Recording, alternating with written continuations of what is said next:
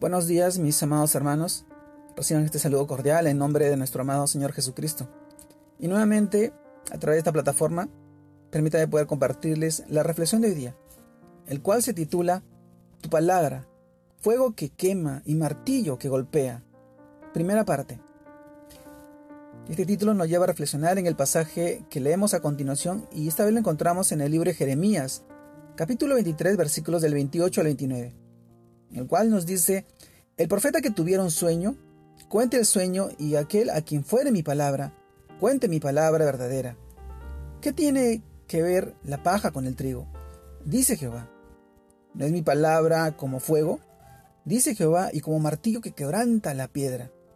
Jeremías capítulo 23, versículos del 28 al 29. Amados hermanos, el título de hoy día, tu palabra, fuego que quema y martillo que golpea, primera parte.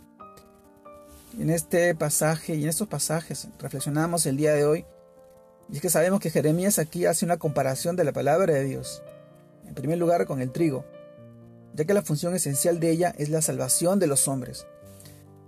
Por eso se le llama alimento espiritual. Nosotros, los, las personas, nos nutrimos de, de sus verdades para una vida nueva y eterna. La verdadera palabra de Dios es como el trigo. Es sustancia y tiene el poder de nutrir y multiplicarse. Es como la paja que no tiene sustancia y es de poca ayuda. Amados hermanos, también se dice que ella, que de ella, que es, que es de fuego que quema y martillo que golpea nuestra vida, lo que implica corrección, porque consume nuestro interior para purificarlo y refinarlo, así como el oro, recuerda, nos golpea para romper en pedazos lo que no sirve de nosotros y moldearnos a la imagen de Cristo, nuestro Señor, el varón perfecto, pero también es un martillo que los que la rechazan, porque puede quebrantar el corazón más duro como una roca y hacer que se vuelva a Dios. El corazón del ser humano puede ser derretido ante el fuego de su palabra y ser quebrantado por ella como, como el martillo, como un martillo. La palabra de Dios y su poder de Dios es como fuego, que no deja sin efecto, que al que se expone a ella, como dice en el libro de 2 de Corintios, capítulo 2, versículos del 16 al 17, a esto ciertamente olor de muerte para muerte, y aquellos olor de vida para vida. Y para estas cosas, ¿quién es suficiente?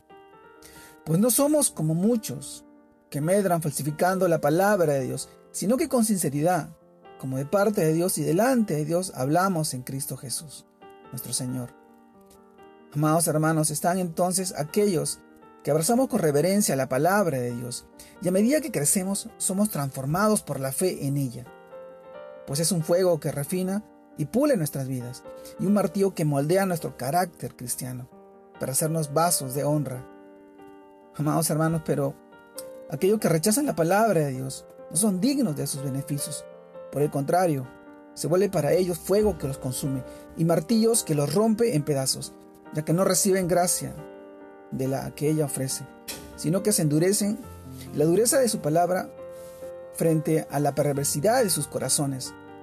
La palabra de Dios solo puede hacer a la obra, la obra para la que es, es, es enviada, con la ayuda del Espíritu Santo, porque es a quien puede aplicarla a nuestra vida, ya sea como fuego como trigo, como martillo.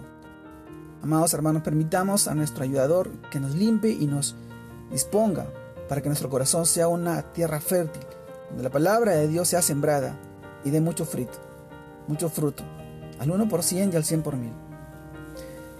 Amado hermano, te mando un fuerte abrazo. Dios te guarde y te bendiga en este nuevo fin de semana. Que sigas creciendo en el Señor y sigas siendo de bendición para la vida de tus hijos, de tu familia y tus seres queridos. Dios te bendiga. Dios te guarde. Saludos a todos mis hermanos.